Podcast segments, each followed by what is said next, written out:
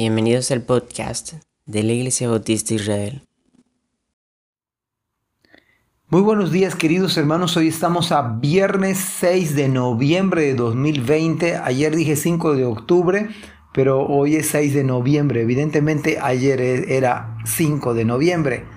Hoy estamos en el capítulo 42 de Job, hoy vamos a finalizar y ya estamos prácticamente en el versículo 16 y versículo 17 del libro de Job. Pero vamos a orar antes de finalizar este hermoso libro. Padre, estamos tan agradecidos porque nos das la vida una vez más. Tan agradecidos, Señor, porque nos permites un libro más de la Biblia, Señor. Y este es un logro, es una victoria que hay que celebrar.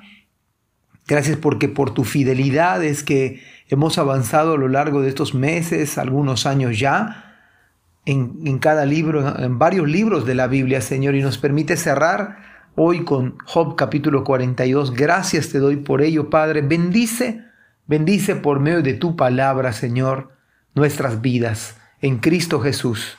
Amén. Bueno, quiero felicitarles a todos nosotros por llegar a, esta, a, esta, a este cierre. Y hoy nos toca leer versículo 16 y versículo 17.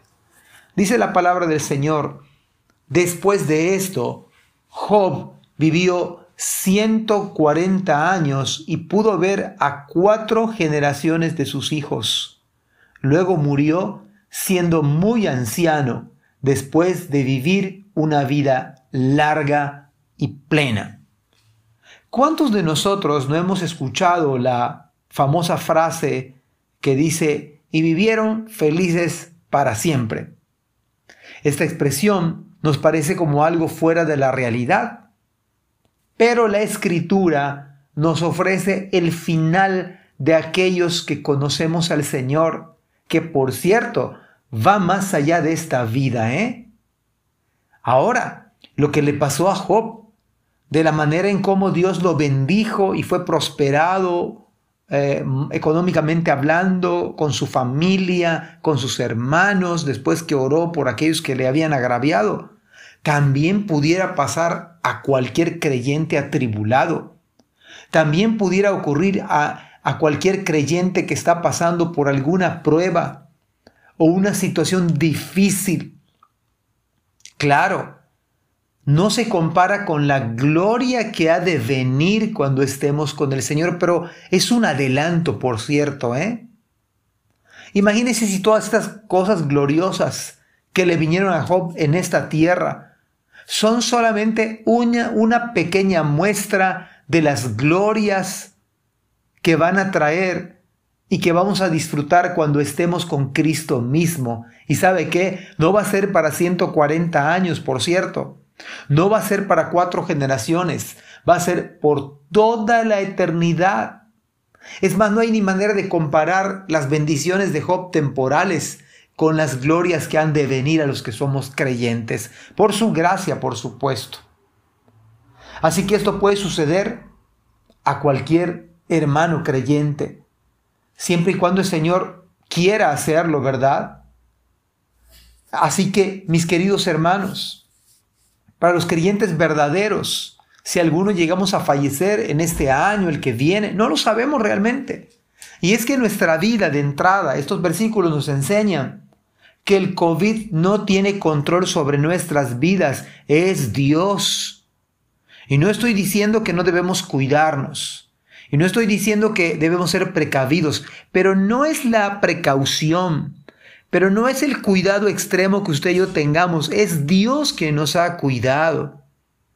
No estoy diciendo que bajemos la guardia, estoy diciendo que pongamos nuestra esperanza y nuestra confianza en lo que el texto está diciendo.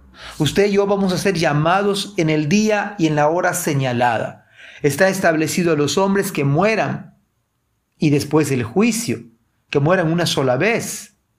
Así que Dios tiene estipulado el día que nos ha de llamar, sea con COVID, sea sin COVID, sea por cualquier circunstancia. Es más, hermanos, aún con, con el COVID, aún con cualquier enfermedad, usted va a vivir los años que Dios haya determinado. Así que lo que le pasó a Job fue algo que no podemos llegar nosotros a comprender en qué dolor fue sumido, en qué dolor pasó y experimentó. Pero su final superó por mucho. Su dolor en todas las áreas y en todas las esferas quedó superado por tantas bendiciones que recibió del Señor. Resulta que, como ayer decíamos, el moribundo llegó a la larga vida de 140 años. Esto es sobrenatural. Esto es obra de Dios. Este sí es un final feliz por todos lados que se le mire, por todos los ángulos que se le quiera contemplar. Además, Job, pudo ver a sus tataranietos. Tenemos algunos la dicha de tener hijos y esto es gran satisfacción, gran bendición.